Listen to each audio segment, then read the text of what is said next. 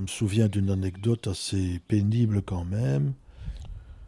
Donc je suis avec mes parents chez eux, il fait beau, on est au mois de juillet, tout le monde est à la terrasse, on fête l'anniversaire de maman.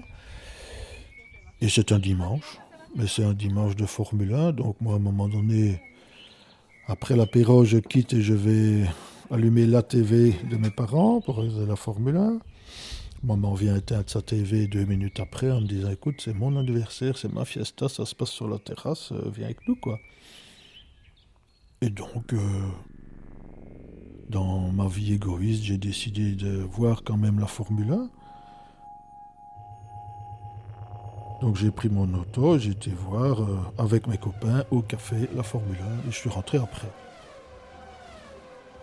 C'est-à-dire à 5 heures du matin.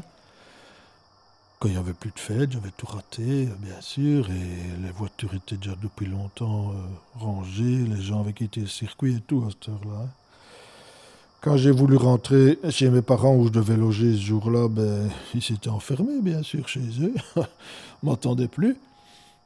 Et donc j'ai dormi dans ma bagnole. Et ils sont venus me réveiller vers 14 heures. Où là, euh, maman a quand même dit, écoute, euh, quelque part quelque part, tu as tout raté de la fête, mais on est aussi euh, content, euh, quelque part, que tu ne sois pas là.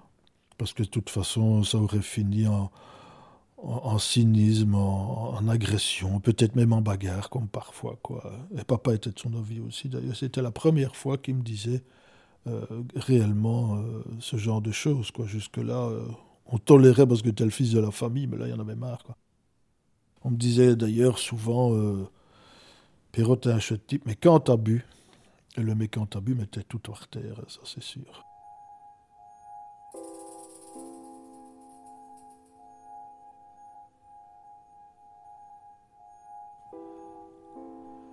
Vous écoutez Stéréotype et voici mon récit. L'alcoolique.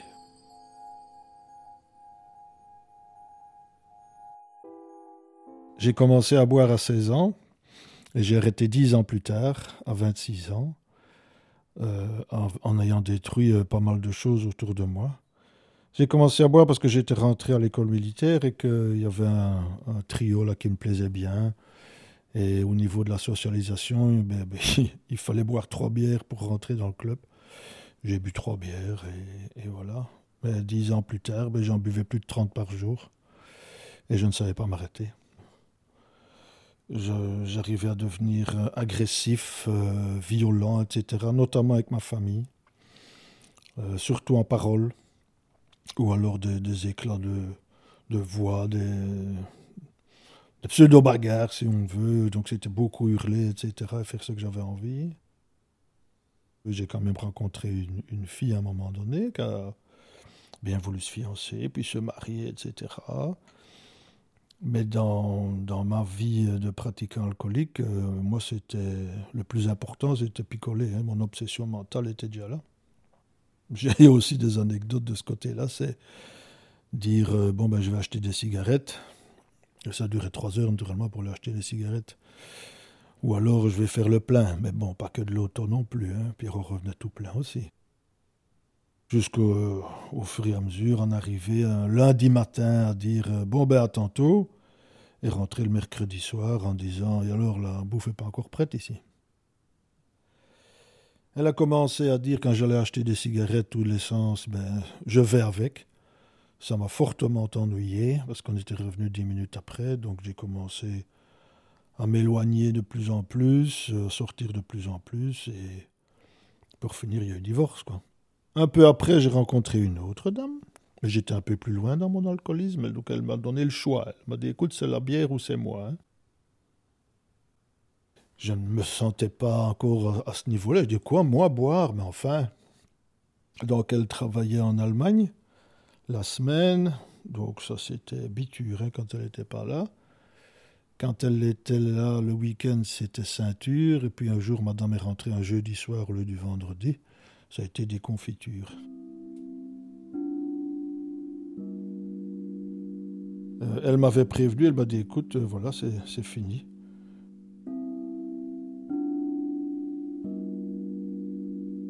Je lui ai demandé où était l'amour dans tout ça. Il m'a dit mais j'ai plus jamais confiance en toi. Je rentrais exprès pour voir un petit peu parce que j'ai bien senti quand tu m'as téléphoné hier que tu étais bien chargé. Euh, tu fais n'importe quoi, je sais pas où tu vas, je sais pas quand tu reviens. C'est toujours la même chose, il y en a marre, quoi, j'arrête.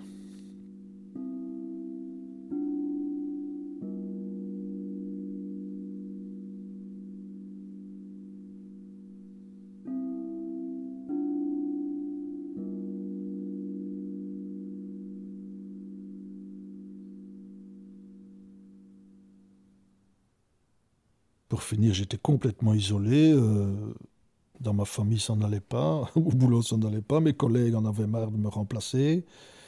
Euh, mes subalternes ne savaient pas très bien quoi faire parce que je disais le matin on fait une chose, j'arrivais l'après-midi en sortant du bar, je disais on fait une autre. Tous les aspects de, ma vie étaient touchés euh, à cause de ma consommation qui augmentait, qui augmentait, qui augmentait, qui, augmentait sur tous les problèmes qui en découlaient. Hein. Et naturellement, au niveau professionnel, ben, il y a eu un couac suprême, parce qu'il y en avait déjà eu quelques-uns, hein, mais bon, là, c'est le grand patron qui m'a appelé en me disant écoute, ou bien tu te fais hospitaliser, ou bien je te fous dehors, c'est tout simple. Donc, je me suis fait hospitaliser, gros check-up, etc. Avec radio, échographie, prise de sang, tout ce qu'on veut. Et quand j'ai vu le médecin après, il m'a dit j'ai une bonne et une mauvaise nouvelle pour vous on va commencer par la bonne si vous voulez bien, comme ça je suis en forme pour la mauvaise. Et il me dit, ben, la bonne c'est que vous êtes alcoolique. Pardon. Euh, ben oui, monsieur, je dis, c'est ça, ça la bonne, ça. Dites-moi la mauvaise. Ben, si, même si vous arrêtez de picoler maintenant, euh, dans deux ans, deux ans et demi, vous avez quand même 50% de chance de passer l'arme à gauche. Et donc, euh, il m'a dit, écoute, si tu veux, vraiment, si tu veux, il y a une réunion des alcooliques anonymes ce soir. Si tu veux, tu viens. J'y suis allé. Et, et j'ai reçu trois choses à la première réunion. D'abord, ils m'ont donné le choix. Nous, on vient, nous, pour arrêter de picoler. Si tu as envie d'arrêter, c'est la seule chose qu'on te demande. Si tu as envie d'arrêter, tu peux rester. Mais sinon, on ne t'oblige à rien. C'était incroyable, ce choix que j'avais, et en même temps, c'était retrouver cet aspect humain, cette dignité, ce respect qu'on me donnait, euh, alors qu'avant j'étais rejeté, euh, voyou, malhonnête, menteur, tout ce qu'on veut. Quoi. Donc ça, c'est quelque chose qui m'a plu. Donc je suis revenu. Ce qu'il y avait aussi, c'est que chacun là-dedans, on était une dizaine à cette première réunion, a témoigné un peu de, aussi de la façon dont ils sont tombés dedans et tout ce qu'ils ont démoli, et surtout aussi comment ils s'en sont sortis. Ça a été l'identification, c'était formidable pour moi aussi, parce que je me posais vraiment la question pour savoir si j'étais vraiment alcoolique ou pas. Et alors la troisième chose, ça a été le, sourire. Quand je discutais, quand je posais des questions, quand je parlais, il y avait un sourire sur leur tête qui, qui, me faisait mal quelque part, parce que je leur ai demandé à un moment donné s'ils se foutaient vraiment de ma gueule. quoi. Et il y en a un qui a dit non, pas du tout, mais on est en train de se revoir quand tu parles. Mais à l'époque, ça me faisait mal. Et en même temps, ce sourire qu'ils avaient, je le voulais.